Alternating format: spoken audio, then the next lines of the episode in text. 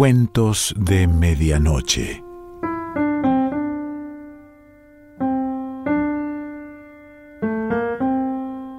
El cuento de hoy se titula La balada del Álamo Carolina y pertenece a Haroldo Conti.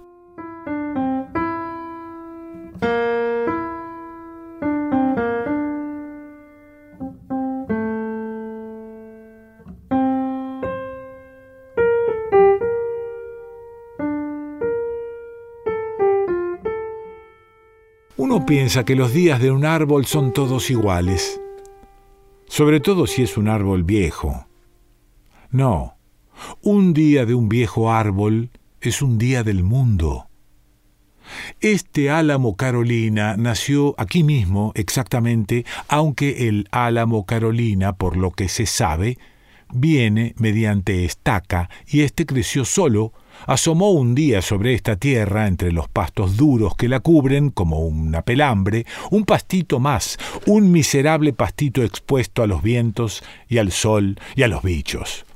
Y él creyó, por un tiempo, que no iba a hacer más que eso, hasta que un día notó que sobrepasaba los pastos, y cuando el sol vino más fuerte y templó la tierra, se hinchó por dentro y se puso rígido y sentía una gran atracción por las alturas, por trepar en dirección al cielo, y hasta sintió que había dentro de él como un camino, aunque todavía no supiese lo que era eso, lo supo recién al año siguiente, cuando los pastos quedaron todavía más abajo y detrás de los pastos vio un alambrado y detrás del alambrado vio el camino que es una especie de árbol recostado sobre la tierra, con una rama aquí y otra allá, igual de secas y rugosas en el invierno, y que florecen en las puntas para el verano, pues todas rematan en un mechoncito de árboles verdaderos. Por ahí andan los hombres, y el loco viento empujando nubes de polvo, también ya sabía para entonces lo que era una rama, porque después de las lluvias de agosto sintió que su cuerpo se hinchaba en efecto aquí y allá, y una parte de él se quedó ahí, no siguió más arriba, torció a un lado y creció sobre la tierra de costado igual que el camino. Ahora es un viejo álamo Carolina, porque han pasado doce veranos, por lo menos, si no lleva mal la cuenta. Ahora crece más despacio, casi no crece. En primavera echa las hojas en el mismo sitio que estuvieron el otro verano y por arriba brotan unas crestitas de un verde más encarnado que al caer el sol se encienden como por dentro. Pero él ahora no pretende más que eso, esa dulce luz del verano que lo recubre como un velo. Y dentro de esa luz está él, el viejo álamo, todo recuerdo. De alguna manera ya estaba así hace doce veranos, cuando asomó sobre la tierra y crecer no fue nada más que como pensarse. Solo que ahora recuerda todo eso, se piensa para atrás, y no nace otro árbol. En eso consiste la vejez, verde memoria. Ahora es el comienzo del verano, justamente, y acaba de revestirse otra vez con todas sus hojas, de manera que, como recién están echando el verde más fuerte, son como pequeños árboles cada una, por la tarde, cuando el sol declina y se mete entre las ramas, el álamo se enciende como una lámpara verde y entonces llegan los pájaros que se remueven bulliciosamente entre las hojas buscando dónde pasar la noche y es el momento en que el viejo álamo Carolina recuerda. A propósito de la noche, los pájaros y el verano, Recuerda, por ejemplo, a propósito de los pájaros, el primero de ellos que se posó sobre la primera rama, que ha quedado allá abajo, pero entonces era el punto más alto, ya casi no da hojas y es tan gruesa como un pequeño árbol. En aquel tiempo era su parte más viva y sintió el pájaro sobre su piel, un agitado montoncito de plumas. Descansó un rato y luego reemprendió el vuelo Recién dos veranos después, cuando divisó la primera casa de un hombre y detrás de ella la relampagueante línea del ferrocarril, una montera armó un nido en la horqueta de la última rama. Cortó y anudó ramitas pacientemente, y así el álamo se convirtió en una casa. Supo lo que era ser una casa, el alma que tiene una casa, como antes supo del camino y del alma del camino, ese ancho árbol florecido de sueños. El nido se columpiaba al extremo de la rama y él, aunque gustaba del loco viento de la tarde, procuraba no agitarse mucho por ese lado. Le dio todo el cobijo que pudo. Echó para allí más hojas que otras veces. Al final del verano, los pichones saltaron del nido y los sintió desplazarse temblorosos sobre la rama con sus delgadas patitas, tomar impulso una y otra vez y por fin lanzarse y caer en el aire como una hoja. Un árbol en verano es casi un pájaro se recubre de crocantes plumas que agita con el viento y sube, con solo desearlo, desde el fondo de la tierra hasta la punta más alta, salta de una rama a otra todo pajarito, ave de madera en su verde jaula de fronda. Ese verano fue el mismo del ferrocarril. Antes viene la casa. No vio la casa por completo, ni siquiera cuando años después trepó mucho más alto, sino lo que ve ahora mismo desde el brote más empinado, un techo de chapas que se inflama con el sol y una chimenea blanca que al atardecer lanza un penacho de humo. A veces el viento trae algunas voces. Con todo, él ha llegado hasta la casa de alguna forma, a través de las hojas de otoño que arrastra el viento. Con sus viejos ojos amarillos, ha visto la casa aún por dentro, ha visto al hombre flaco y duro, con la piel resquebrajada como la corteza de las primeras ramas, la mujer que huele a humo de madera, un par de chicos silenciosos, con el pelo alborotado como los plumones de un pichón de montera, con sus viejas manos amarillas, ha golpeado la puerta de tablas quebradas, ha acariciado las descascaradas paredes de adobe encalado, y mano y ojo y amarillas alas de otoño, ha corrido delante de la escoba de maíz de Guinea y trepado nuevamente al cielo en el humo oloroso de una fogata que anuncia el frío, el tiempo dormido del árbol y la tierra. El ferrocarril pasa por detrás de la casa, pero hubo de trepar hasta el otro verano, cuando volvieron las hojas y los pájaros, para entrever el brillo furtivo de las vías cortando a trechos la tierra. Ya había sentido el ruido, ese oscuro tumulto que agitaba el suelo porque el árbol crecía tanto por arriba como por abajo. Por debajo era un árbol húmedo de largas y húmedas ramas nacaradas que penetraban en la tibia noche de la tierra. Por ahí vivía y sentía el árbol principalmente, por ahí su día era un día del mundo, así de ancho y profundo, porque la tierra que palpitaba debajo de él le enviaba toda clase de señales. Era un fresco cuerpo lleno de vida que respiraba dulcemente bajo las hojas y el pasto y sostenía cuanto hay en este mundo, incluso a otros árboles con los cuales el viejo álamo Carolina se comunicaba a través de aquel húmedo corazón. Al este, por donde nace el sol, había un bosque. Lo divisó una mañana con sus ojos verdes más altos y todas sus hojas temblaron con un brillo de escamas. Era un árbol más grande, el más grande y formidable de todos.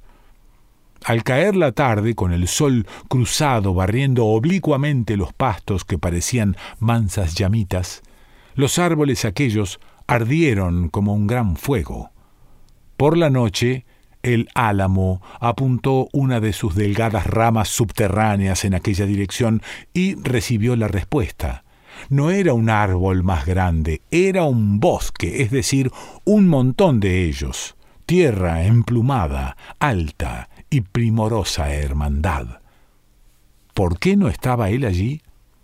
¿Por qué había nacido solitario? ¿Acaso él no era un resumen del bosque, cada rama un árbol?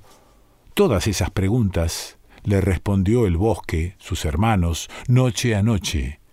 Esta y muchas otras, porque a medida que se ponía viejo, en medio de aquella soledad, se llenaba de tantas preguntas como de pájaros a la tardecita. Los árboles no duermen propiamente, se adormecen, sobre todo en invierno, cuando las estrellas altas se deslizan por sus ramas peladas como frías gotas de rocío. Es entonces cuando sienten con más fuerza todas aquellas voces y señales de la tierra. Los animales de la noche salen de sus madrigueras y roen la oscuridad. Un pájaro desvelado vuela hacia la luz de una casa. Un bulto negro trota por el camino. Los grillos vibran entre los pastos como cuerdas de cristal. Un perro aúlla en la lejanía. El hombre se da vuelta en la cama y piensa cuántas fanegas dará el cuadro de trigo.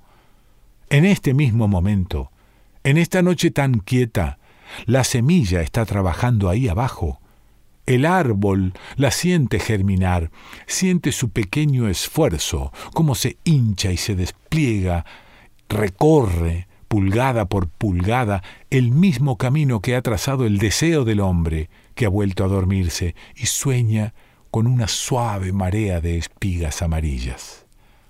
Y fue por ahí, por la tierra, que el árbol tuvo noticias del ferrocarril cuando un día sintió ese tumulto que subió por sus raíces.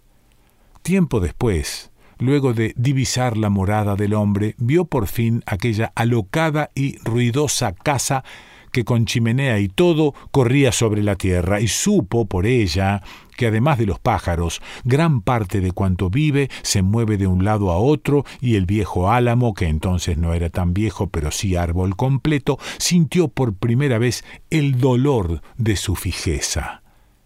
Él solo podía ir hacia arriba, trazando un corto camino en el cielo, y al comienzo del otoño volar en figura según el viento en la trama de sus hojas.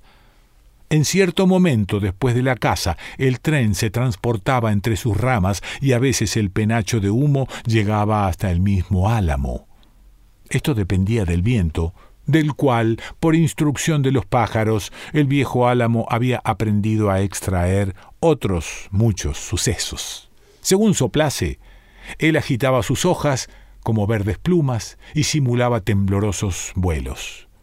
El viento subía y bajaba en frescas turbonadas por dentro de aquella jaula vegetal, provocando, de acuerdo a la disposición del follaje, murmullos y silbidos que complacían al árbol músico. Todo esto se aprende con los años, un verano tras otro, y luego para el árbol son materia de recuerdo en el invierno.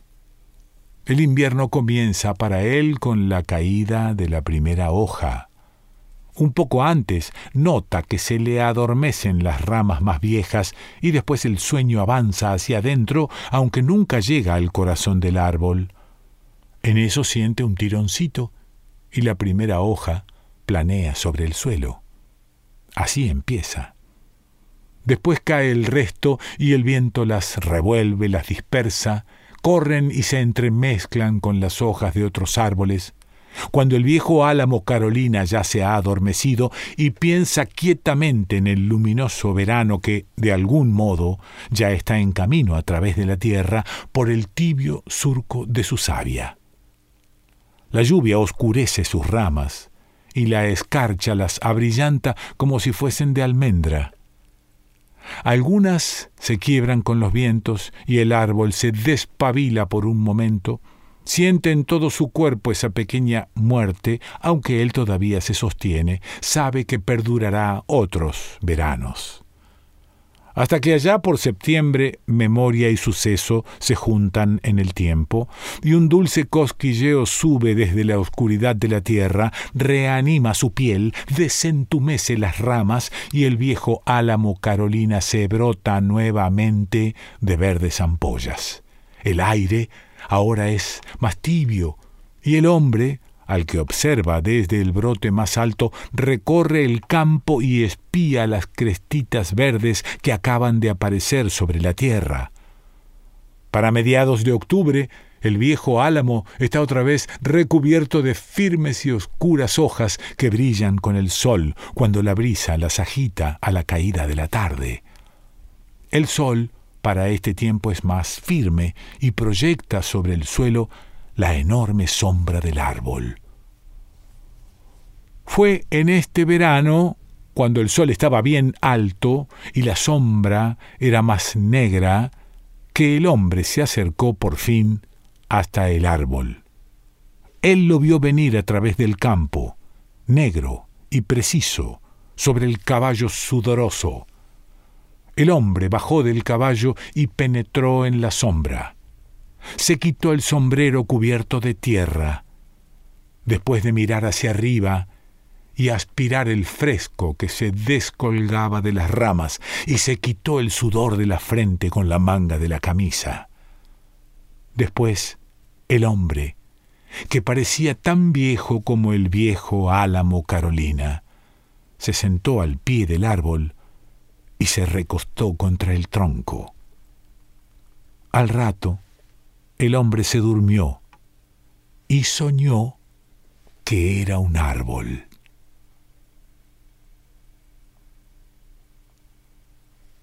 Haroldo Conti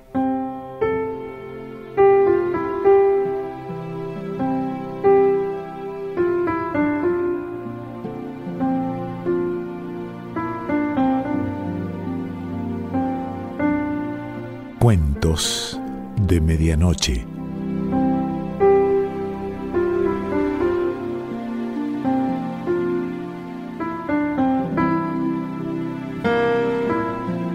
Selección Pancho Mondino.